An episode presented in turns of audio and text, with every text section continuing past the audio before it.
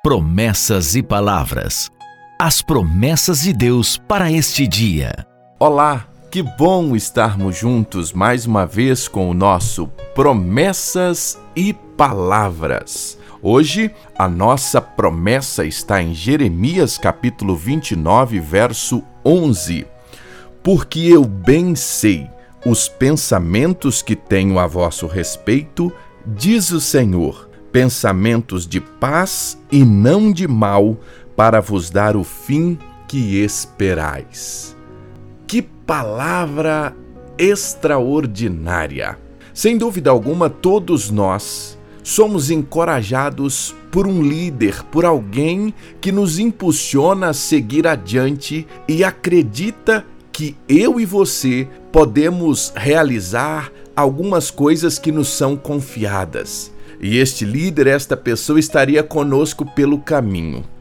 Como é bom ter alguém que anda assim conosco, nos trazendo uma palavra de incentivo. Aqui está o nosso Deus fazendo muito mais do que isso.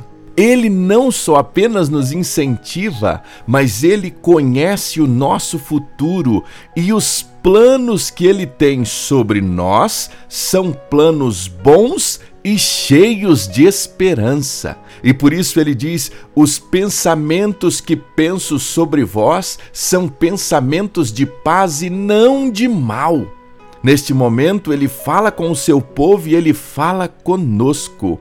É interessante lembrarmos que, uma vez que o nosso Deus sabe o que está por vir, ele conhece o nosso futuro ele nos dá a direção correta para que possamos viver a Sua vontade e os seus propósitos.